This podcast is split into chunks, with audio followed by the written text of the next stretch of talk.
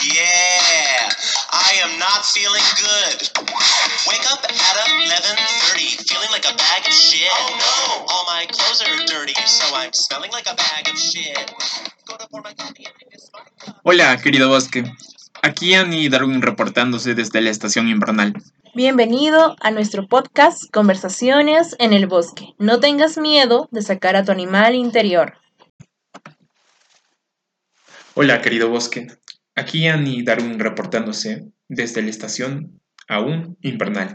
El día de hoy decidimos hablar de un tema que nos gusta a ambos, que es el artoterapia. Y bueno, esta idea nace porque aquí Darwin es estudiante de Bellas Artes y a los dos nos llamó la atención de que siempre se habla del efecto del arte en el espectador, pero no de el hacer arte en sí, lo cual es muy curioso. Y para este podcast averiguamos sobre la vida de Miss de Silveira a raíz de una película que vi que se llama Miss, el corazón de la locura. Una película muy recomendadísima, dirigida por Roberto Berliner, quien realizó una investigación de más de 10 años sobre la vida de Miss de Silveira. Todo su proyecto tuvo un gran impacto, siendo incluso ganador de muchos premios y reconocimientos a nivel mundial. Sí, bueno, yo no la vi, pero Darwin sí le tiene bastante cariño. Eh, yo preferí leer su biografía y bueno, Nis fue una médica psiquiatra y fue una de las únicas mujeres que se graduó en su promoción. Y eso que eran 157 personas, ella fue la única mujer. Hizo carrera y bueno, a los 27 años le ofrecen un puesto, en un, traba- eh, un puesto de trabajo en un sanatorio mental, el cual usaba técnicas como era normal en su tiempo, electrochoques, insulinoterapia, Lobotomía. Lobotomía, exacto. Pero ella no estaba de acuerdo, así que por este conflicto de interés la cambiaron de área, ¿no? Y la pusieron en psicología ocupacional. Y en ese área los pacientes, pues solo se dedicaban al aseo y el mantenimiento del sanatorio mental. Y una de las cosas que sí me pareció curiosa es que ella este, exigía de que a los pacientes no se les llamara pacientes, sino clientes. Mm. Sí, y, y es en este espacio donde ella da un giro a las cosas y empieza a incluir actividades que estuvieran ligadas a la creatividad y el cuidado de animales. Y descubre que sus, pacientes logran mejorías. Entonces se da cuenta que esta forma de incluir estas actividades ayuda a que sus pacientes se puedan, puedan mejorar, puedan nuevamente, incluso en la mayoría de ellos, reincorporarse a la sociedad. Entonces, es a través de, este descubrimiento que realiza Nis de Silveira, que incluso es reconocida por el mismísimo Carl Jung, quien le invita para que pueda estudiar y ser parte de su escuela. Bueno, y la terapia, así como suena, pues es la terapia mediante el arte y a veces sale hasta inconscientemente. Yo me recuerdo que te veía a veces cuando estabas nervioso o a punto de exponer, agarrabas tu libreta y empezabas a hacer como líneas o espirales. Sí, sí, sí, sí, sí. Y, y- y este es un dato curioso porque al ver la película, pues me enteré que este patrón de dibujos repetitivos en cuanto a espirales mm, e- e- es una forma muy usual en los pacientes de esquizofrenia. Son patrones repetitivos, los, los espirales y las mandalas. Mm, las mandalas, porque también Carl Jung, eh, más o menos al tiempo que Nisa Silvera estudiaba también este fenómeno de hacer como arte en la psicología ocupacional, él también ya tenía como estudios de esquizofrénicos que también dibujaban mandalas. Mm, acerca del inconsciente colectivo. Sí, y este dato para mí fue un poco perturbador porque ya no, yo no sufro de esquizofrenia, pero igual hago espirales. Aunque sí, como dices, recuerdo que lo hacía cuando estaba un poco nervioso, incluso cuando estaba solo, solo aburrido. Y me Mm. tranquilizaba un, un montón. Bueno, hablando de dibujar, eso me recuerda el post que me pasaste sobre Casa Lumbre, que bueno, les recomendamos que lo sigan en Facebook, que es una plataforma digital, bueno, que bueno, solo son en Facebook, creo que también sale en Instagram, pero la cuestión es que Darwin me pasó un post donde te daban como pasos para que pudieras expresar aquella emoción negativa, por llamarlo así, no negativa, pero aquella emoción que quizás estaba molestando, ya que puede ser ira o frustración o tristeza. Eh, y te demostraba mediante un ejemplo cómo ellos lo hacían y después lo quemaban y eso ayudaba a pues am, bajar esa energía negativa que estabas cargando en ese momento. Y yo recuerdo que sí, lo hice, especialmente cuando estoy triste, igual sí dibujo. Siento que igual te saca cierta capa o cierto peso de la espalda y te sientes como un poco más relajado y eso ayuda un montón. Ujú. Sí, ju- justo era este ejercicio en el cual utilizabas el acto de la pintura como una forma de sacar todo ese peso que a veces uno carga por, por las cosas que ocurren en el día a día. Tenías que en una hoja tratar de a través de tus trazos, el color y la pintura, plasmar toda esa emoción que ibas, a que ibas cargando durante días. Y después de terminar el acto de la pintura, pues agarrar esa hoja y quemarla, ¿no? Como una forma simbólica de desprenderte de todas esas emociones negativas. Sí, claro. Y es que, bueno, chicos, eso es en sí el arte terapia, es apoyarnos en el proceso creativo, ya sea de dibujo, pintura, también puede ser escultura.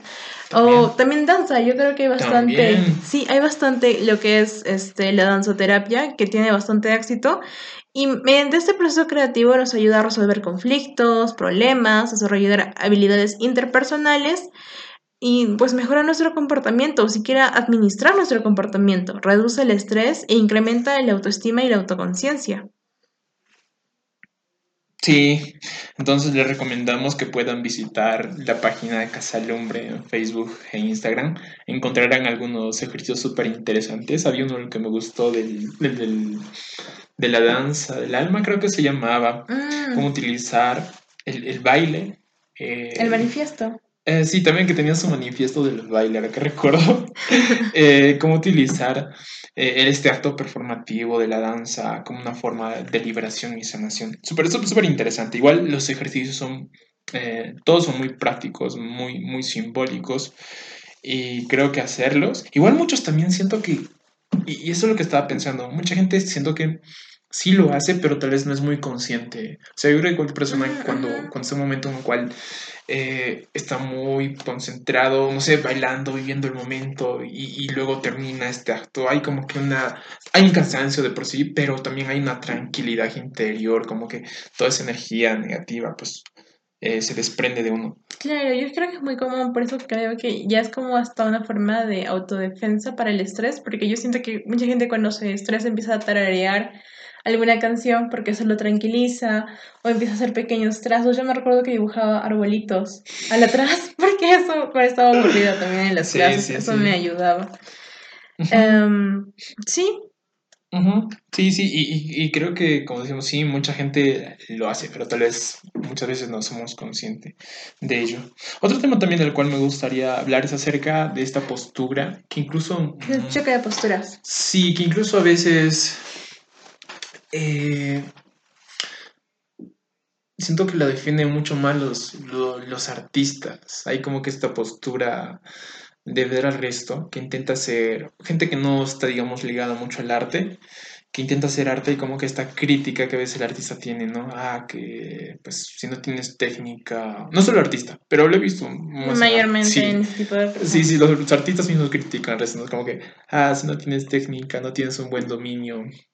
No estás haciendo arte. Sí, y, y pues bueno, es que en realidad mucha gente que hace arte, desde pintura, danza, música, mucha gente que lo, que lo hace, no lo hace porque tenga aspiraciones profesionales en cuanto a ello. Me parece que mucha gente lo hace porque creo que simplemente pues espera entretenerse, divertirse, encontrar un espacio en el cual pueda relajarse, Claro, como una forma, mejor. sí, como una forma de catarsis. No, todo, no todas las personas que intentan dibujar, que intentan aprender a tocar la guitarra, esperan llegar a ser, no sé, los mejores del mundo. Mucha gente lo hace porque simplemente, pues, quiere divertirse. Y es válido, ¿no? Sí, es totalmente válido. Como cuando hay niños que están jugando fútbol, no porque no jueguen a un nivel profesional, dejan de jugar fútbol, siguen jugando fútbol. Entonces, igual las personas siguen haciendo arte, pero obviamente, pues, quizás no es un arte para galería y el propósito es distinto, pero no le quita que sea arte. Y creo que eso es, eso es muy, muy importante, recordar de que eh, tenemos una herramienta más, ¿sabes? Una herramienta más que nos ayuda a poder lidiar hasta con nosotros mismos. Y es por eso que Casa Lumbre o espacios como este son importantes en nuestra sociedad, porque ayudan a la gente a acercarse al arte, porque en nuestra sociedad siempre se ha visto como que el artista y que tiene que tener talento y ciertos estándares que es muy difícil alcanzar y mucha gente por eso ya ni siquiera quiere intentar dibujar porque dice pues ¿para qué? Sí. ¿No? Y pues quizás la pueda pasar muy bien y se, se inhibe de ese tipo de cosas. Sí. Y es muy importante que pues estos espacios culturales te ayuden a dar ese salto. Eh, esto que dices es súper cierto. Aunque es, eh, también entendiendo que si eres alguien que se quiere dedicar profesionalmente al arte, eh, sí es muy coherente que tengas que preocuparte mucho por desarrollar estas habilidades técnicas, porque mucho de ello va a implicar la calidad de tu obra, ¿no? Pero al mismo tiempo no llegar al extremo de enfocarte mucho en, ese, en esos temas y dejar de lado también esta motivación que uno tiene a veces de simplemente hacer arte para uno mismo, que está bien. Todos intentan hacer, a todos mis amigos, a toda la gente que conozco que, que- que intenta hacer arte, eh, intenta hacer arte no solo por sí mismo, sino que también hay una motivación en cuanto a la expectativa que tiene uno del, espectador, cómo es que el otro va a recibir su obra. Yo creo que eso es algo de lo que uno no se va, no se va a poder desprender. Creo que nadie hace, no hace una pintura o, o aprende a tocar algo porque simplemente lo haga para, para sí mismo, pero tampoco es que se lleve al extremo en el que lo hagas casi co- completamente po- por, el otro, por Sí, por querer demás. demostrar al otro. Tal vez encontrar un equilibrio en el cual también eh, mucha la motivación de hacer muchas cosas tenga que ver eh, con algo más genuino, ¿no? Con, con algo que, que tú realmente sientas que no tiene que ver con satisfacer al resto.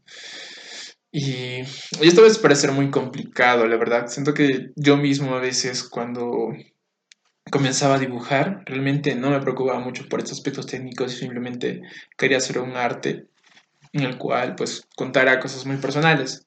Pero ya después cuando vas aprendiendo cosas parece como que esto se va dejando de lado y te centras mucho más en la técnica y te alejas de esta parte que tal vez en un inicio hizo que te acercaras al arte, ¿no? Mm, Muy interesante. Entonces, para cerrar, cuéntenos ustedes qué opinan. El arte debe ser llamado arte cuando tenga técnica y lo demás no cuenta. O si ustedes también hacen arte para sí mismos. Nos gustaría leerlos en los comentarios. Nos vemos hasta un siguiente capítulo. Adiós. Hasta la próxima amigos. Chao.